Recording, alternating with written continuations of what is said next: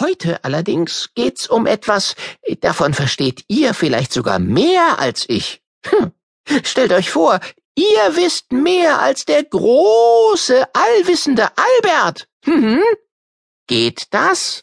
Ich meine, Ihr wisst, ich weiß ne Menge. Ich weiß so viel, dass meine abgeschnittenen Fußnägel bei den Küchenschaben als Lexikon gehandelt werden. Mhm, als zehnbändiges Super-Küchenschaben. Äh, wie? Das ist eklig? Na gut, ihr habt recht. Hm. Tja, wer so viel weiß wie ich, der hat nicht unbedingt Freunde. Und davon Versteht ihr? Äh, versteht ihr äh, vielleicht mehr als ich? Von Freundschaft. Darum geht's nämlich. Auch wenn's jetzt gar nicht freundlich losgeht. Rums. Die Gartentür fällt mit einem lauten Krachen ins Schloss. Mit dir spiele ich nie wieder.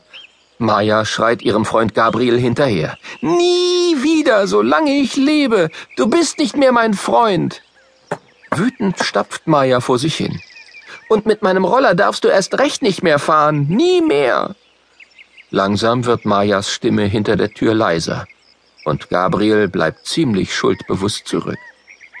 Er hatte sich Mayas Roller kurz ausgeliehen und dabei ein klitzekleines bisschen die Gartenmauer gestreift.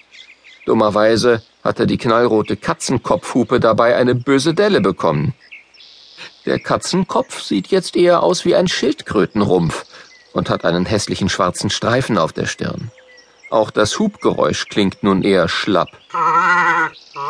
Das hört sich an wie ein heiserer Esel, denkt Gabriel und streicht ratlos über die Hupe. Er fühlt sich lausig. Ich hätte Maya auf jeden Fall fragen müssen, denkt er und sieht hilflos auf die Gartentür, die nach dem lauten Rums immer noch leise im Rahmen vibriert. Was hatte Maya gesagt? Sie wolle nie mehr Gabriels Freundin sein? Gabriel spürt einen dicken Kloß im Hals und muss schlucken.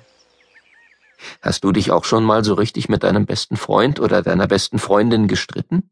So dass du explodiert bist oder vor Wut geschäumt hast? Dann weißt du ja, wie sich Maya jetzt fühlt. Sie ist stinksauer. Aber sobald die Wut verraucht ist, fühlt man sich nach einem dicken Krach oft ganz traurig. Denn dann merkt man, dass einem der Freund oder die Freundin fehlt. Dann wünscht man sich nichts mehr, als dass alles wieder in Ordnung ist und man sich wieder verzeiht und verträgt. Denn dann spürt man, wie wichtig Freunde sind. Gabriel sitzt am Gartenteich und wirft einen Kiesel nach dem anderen ins Wasser. Ohne Maya ist es einfach nicht schön, denkt er.